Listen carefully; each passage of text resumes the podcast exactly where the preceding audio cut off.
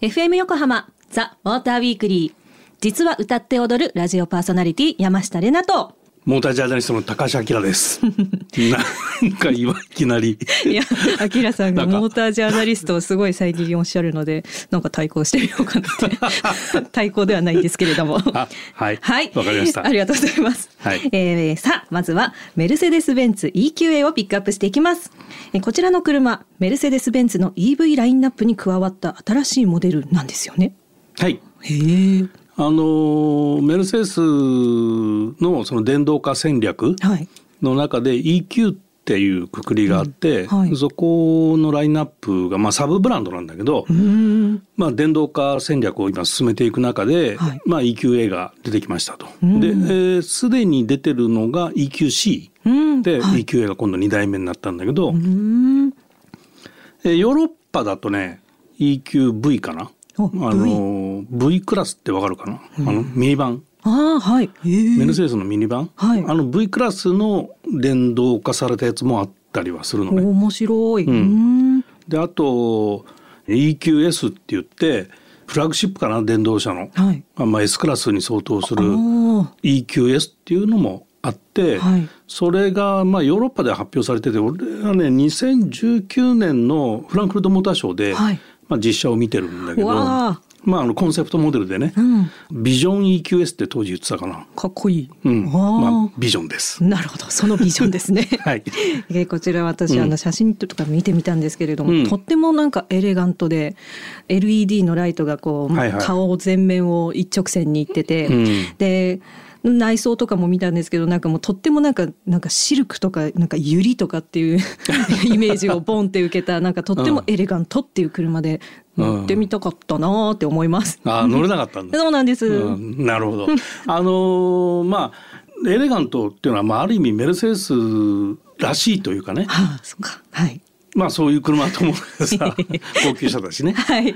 であの逆に言うとね、はい電動車になったからってなんか特別に変わった何かがあるかっていうのが割と少なくて、うーん。通常の他のメルセデスと同じように違和感なくパッと乗って、はいでまあスタータースイッチ入れてでギアシフトもハンドルの右側にこうコラムシフトみたいな形でねはい。ドライブするんだけどそこにパーキングとドライブとリバースとがあってっていうねでそれの位置も一緒だし、そうなんだ。うん、でナビの画面とか、はいああいうのもこう一枚パネル。のこう細長いうん。フレームレスのやつがこうついてて、はいこれ最新の E クラスとか、はい。S クラスとかあの辺はみんなそういうデザインになってるし。あと吹き出し口がこのジェットエンジンのタービンみたいなはいデザインになってるじゃん、はいはいああいうのも共通だったり、ああ、じゃあ違和感なくスンと乗れちゃそううんですね。そうそうそうただから乗ってると単純にはい。パワートレーンがエンジンからモーターに変わったっていううーん。後の操作系はみんな一緒かなみたいなあね。、ええいいですね。うん。えーあと何でしたっけあのホイールがローズゴールドでちょっと細かいなんか車輪みたいになってるのとかあ,、あーうん。あいうのって今まであったんですか？いやいや新しいデザインあれは、へー。うん、かっこいいよね。かっこよかったです、うんあとはこの EQA っていうのは GLA の EV 版っていうことなんですか？まあボディサイズ的にはね GLA とまあ似たようなサイズなんだけど、考え方は全く違くて、はい。その EQ 戦略電動化戦略で生まれてきた、まあ、コンパクト SUV ですよっていう電気の SUV ですよっていうことなんで、はい。まあ、GLA のまあぶ部品としてはねあの骨格で共通のものを使ってたりもするんだけど、まあ、車の価値としてははい。全く別なところに新しい価値を作ろうとしている車なんで、うん。その GLA の EV 版っていうことではない。ない、うん。あ違うんですね、うん。あとさっきサブブランドっていうなんか出てきたワードがあったんですけど、はいはいはい。サブブランドえっと他のその例えばじゃあ BMW とかアウディとかにもサブブランドはあるんですか、その各社ねその電動化していく、あの中でその従来のエンジンを使った車とは別のこう新しい価値みたいなものをやっぱりいろいろ考えるわけでね。電気自動車だからこういうことができるとか、はいえー、電気だからこうとかだとかっていうのを考えた時に、その同じベクトルじゃない方がいいかなっていうふうに考えたんだと思うのね。それでこうサブブランド的なポジションにしてるんだと思うんだけど、はい、まあ BMW i3 とかさ i8 ってあるじゃない、うん、聞いたことあります。はい。あれがやっぱりその電動化のサブブランドなのね。でも BMW はもうねあれ10年ぐらい前なんだよねサブブランド立ち上がってんのは。えー、アウディとかはイートロンとかって言ってるでしょ、はいはい、そういうふうになんかこう電気を使った新しい車の価値を持ってるものを今までのラインナップとはちょっと違うところにポジショニングをしてるっていうふうに考えると、はい、まあ EQ っていうのが分かるかなと。だから GLA の EV 版じゃないっていうことなんだけどね。なるほどそこに行き着くわけですね。そうなんです。あと、アキラさん、こちらの車、実際に乗られたということで、試乗してどうでしたか、うん、この車。まあ、あの当然メルセデスらしいんだよね。で何がメルセデスらしいのかっていうと例えば BMW に乗ると何に乗っても BMW だし、ってあるじゃない？はい、メルセデスなのよやっぱり。で電気自動車なんだけどメルセデスなのね。お面白そうなの、でもちろんモーターで走るからものすごく静かだし、で滑らかに走るし、はい、だからよりこうエンジンがない分より高級に感じる。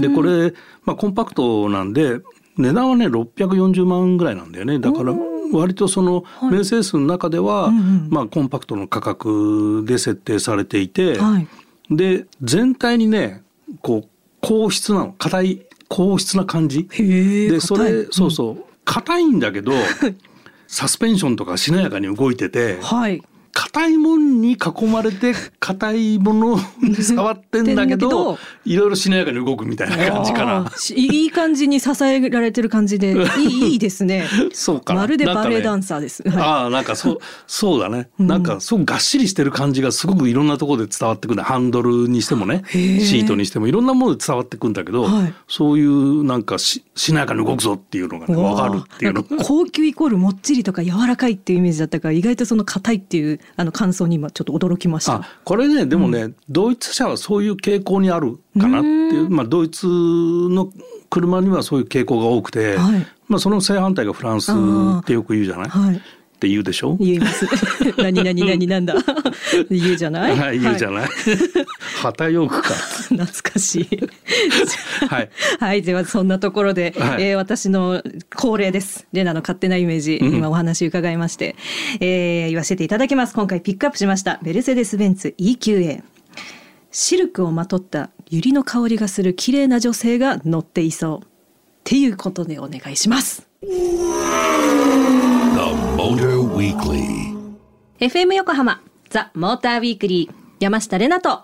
高橋明がお送りしてます。さあ続いてはフォルクスワーゲンゴルフをピックアップします、はい、えー、こちら試乗してまいりました、えー、試乗したモデルはアクティブと R ライン。こちらの2台に乗ってきました、うん、1台目そのアクティブに乗った時は何でしょう赤い車っていうのもあったんですけどなんか女性っぽいなっていうか女性が乗って気持ちなんか力加減だなっていうふうに感じたりとか、うんうん、で逆に R ラインに乗った際には余計しっかり感が出て、うん、男前な女性っていうふうに変わって。男前な女性。なんかそのビタッと地面に張り付いて走る感じがあの走りや気質な山下としてはとても好きでした。なるほど、はい、あの車がねちょっとちっちゃくなったんだよね。ちょっと気持ちちっちゃくなった。なんでですか？なんでですか、うん、それはちょっとねよくわからないんだけどね。はい、あの全長は気持ち長くなったの。3センチかな。長くなったんだけど、はい、幅がね1センチ。1センチ。あの狭くなりました。つまり左右でいくと5ミリずつってやつですね。もう山下の小顔矯正みたいなレベルですね。はい。で車高というか高さ、はい、あの全高が5ミリ 低くなりました。おお。気持ちいい。それ自分太ったら気づかない、まあ、ほとんど同じサイズってことなんだけど、はい、まああのゴルフはねあの C セグメントっていうサイズの、はい。えー、全ての自動車メーカーがベンチマークにした時代があるというようなまあみんなはっきりは言わないけども、はい、これがよくできてる車の代表だよねっていうことなんだよね。素晴らしい。そうなの。でそれがまあ第8世代まで来ましたってことなんだけど、はい、まあポイントはなんかデジタル化されましたみたいな。うんことで、ね、インテリアがスイッチがなくなってタッチパネルになって、トゥルでしたね。はい、いかがでしたか？デジタルインテリアは。いやあの直感的に操作できますっていうのでおしと思って、うん。うん、今まであのそういうタッチパネルいろいろ操作してきて、じゃあ直感的にやってみようって思って、うん、まずもう。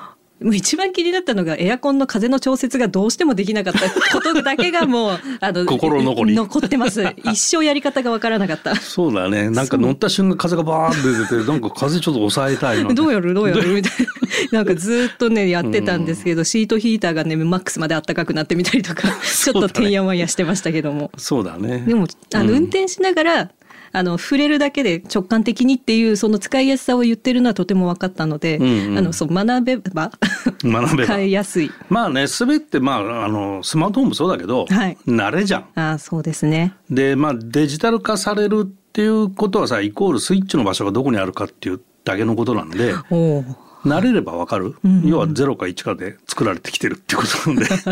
簡単に言っちゃうと。そうでしたね。だからスイッチどこにあるってのさえ覚えとけば、簡単なんですっていう話なんだけど 一元さんはどこだどこだどこだ？お断りって感じでした本当に。あのパソコンのアプリがさ、はい、バージョンアップするとさ「おいおいおいどこ行っちゃったんだあのスイッチ」っていうここにあっただろうってなるやつですね、まあ、あれに近いから。感覚的にはね。でもなんか使いやすいですしあとあの前の速度計のところにいろんな情報が出て、うんはいはい、あの周りの車を感知してあの、はいはい、トラックはトラックの絵で出たりとか、うんうんうん、あれ3車線分見えたんでしたっけ？2車線分だったか。いやあの、はい、3車線あるところは3つ見えてて2車線とか2つ。ああ2車線とか3つ見えてないか大丈夫。これは、うん、失礼しました。見えてないですね、はい、ああいうのもなんかとっても良かったな。うん、まあああいう ACC と言われてる、まあ、運転支援機能はどんどん高度化していってるよね、だからすごくこうまあ、任せて安心、はい、任せちゃいけないけど安心。安心。みたいな。頼れるかな？みたいな。そうそうそうそう。そういうところが増えてるよね。はい、でルナちゃんが最初に乗ったのが、はい、1リッターなんであれエンジン。3気筒1リッターターボ。はい。3気筒そう。へえ3気筒で驚けるようになった私の成長も認めてほしいそそこに反応するか。なるほど、はい、ありがとうございます。遅ればせながら。あいやいや、はい、とんでもないです、うん、あれそうだったんですね、うん、あのえワインディングを走った際に、はい、えーなんだろうアクセルを踏んだらやっぱ軽いなっていうふうに思って、うん、で軽いしその分なんかいい意味でピュッと出るので、うん、ストレスなく走れたりとか、うん、あと何だったかなあそう素直で運転しやすいなんか優等生だよみたいな印象を受けてあのとても乗りやすかったです。本当に。そうね、うん、でこの1リッターが、まあ、あのマイルドハイブリッドになってて。うんまあ、1リッター3気筒だとなんかもたもたしそうなイメージある持つ人もいると思うんだけど、はい、そういうところがまあちょっとした駆動アシストがあってあのスッと走り出したりとかね。そういうことでいい意味でピュッと出るっていうことだったんですね。そうですね。多分そこを感じたのかな。まあ分かんないんだけど、うん、そういうことです。でこれベルトで。はい。ベルトです、うん、はい。でその TSI っていうあの呼んでるんだけどこれに頭に E がついて ETSI エンジンっていうふうになってね。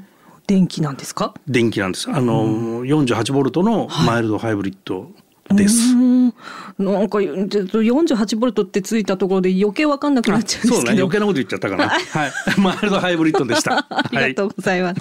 えー、その後に乗ったのが1.5リッターこれは4気筒のターボ。なるほど。が R ライン。R ラインです。はい。これはとても走りやすかったです。あの、はい、もう乗って走り出した瞬間からしっかり感があるなっていうのがまず一番最初に感じて、うんうん、でそのままあまたワインディングをちょっと走った時に、うん、ものすごくその1台目に比べて地面にビタッとひっついてる感じ、うんうん、まあまあまあ本当になんかサーキットってね車のなんかもう車高が潰れんばかりにこう G かかっても走りますみたいなイメージを受けました。あ鋭いななんか。まあそういうことなんです。あ。合ってますよ。あららら、うん、で3気筒の方が1リッターだと110馬力、はい、でこれ1.5だと150馬力。っていうところの違いがあったりして、はい、あとまあトランスミッションはね、同じ7速 DSG うん、こちらディーゼルはないんですか？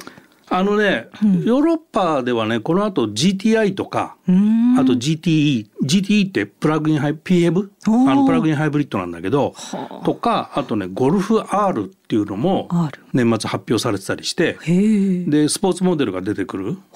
で多分国内にディーゼルいるかどうか分かんないけど欧州ではもちろんディーゼルはあると。っていうような、まあ、ラインナップはすごくエンジンもいっぱいあるし、はい、ラインナップも豊富だし、うん、でこのゴルフ R はあの四駆でねフォーモーションっていうんだけど、はい、左右のトルクベクタリングもしたりして、うん、まあ難しいよね。左右違う トルクを伝えるような仕組みを持った四駆なのね。はい、でまあゴルフ7で走ったタイムよりもえー、ゴルフ8の R の方がニュルブルクリンクで十何秒早いっていうニュース出てたかな。すごい、うん、だからまあほぼボディサイズ同じでそんなになんかドラスティックに変わったような印象がないんだけど、はい、まあそういうところはすごくよく変わってますっていうところかな。面白い。ね2022年には ID っていうのが出るとかってねまたデジタルな。それがね電気自動車です。あまた ID シリーズの方は。あそうなんだまた違ったわ。うん、これサブブランド。あ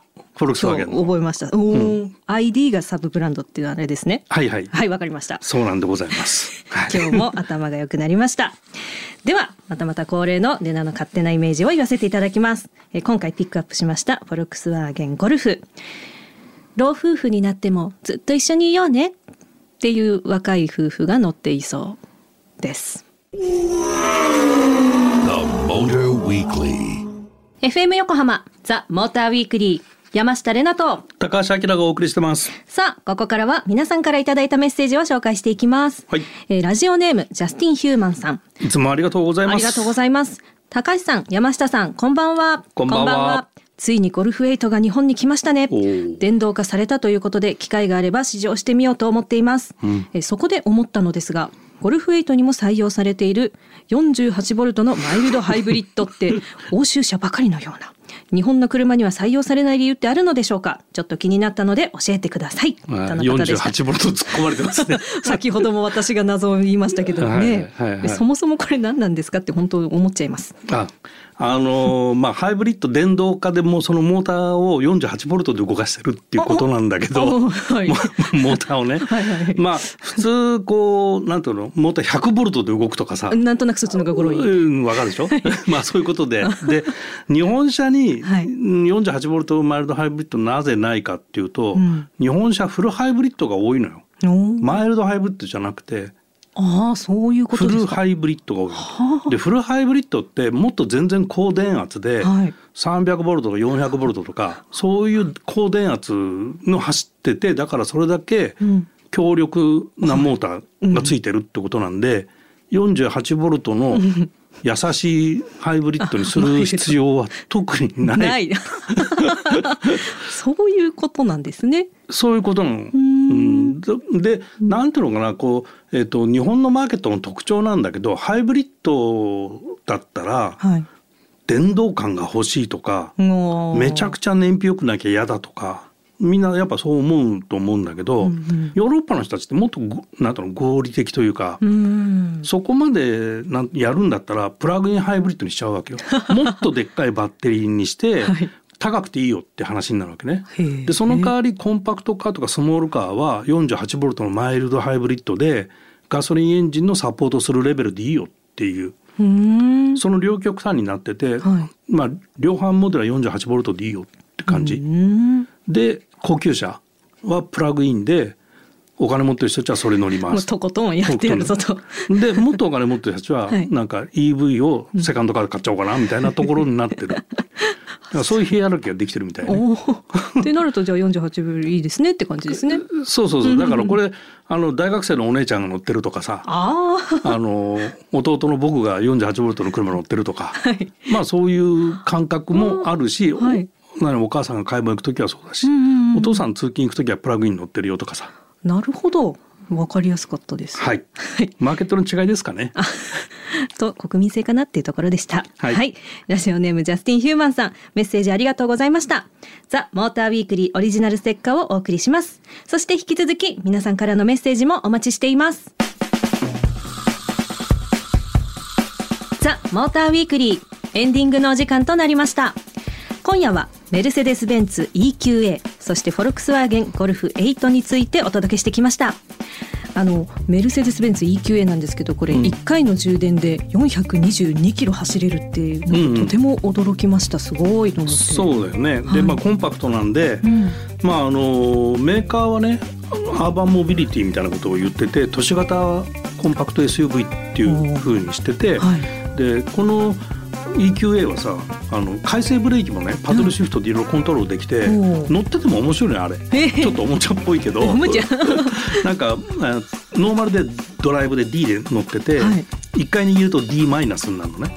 でもう1回握ると D マイナスマイナスになるわけ。マイナスマイナスで右側がプラスになっていくのね。はい、で、えーと、と D マイナスマイナスはフットブレーキ踏んだぐらいのブレーキがかかる。おすごい。すごい減速 G が出るの、はい、慣れてくると、都市部走ってる時にフットブレーキって本当止まる寸前だけ踏めばいいぐらいにできたりする。面白い。で ACC を使ってる時に、はい、このそのパドルをねこう手前にな長く長長引き？な長引き？長長く引く？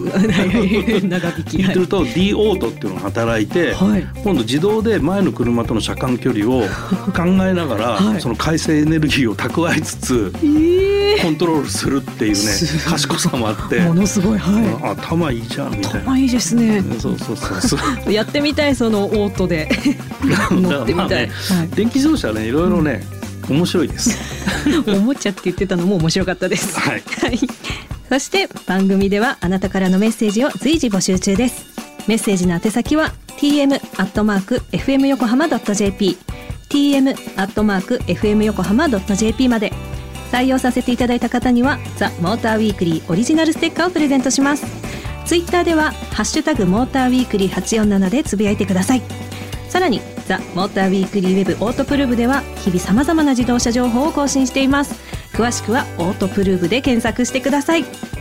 ということでここまでのお相手は山下れなとモータージャーナリストの高橋明でした。また来週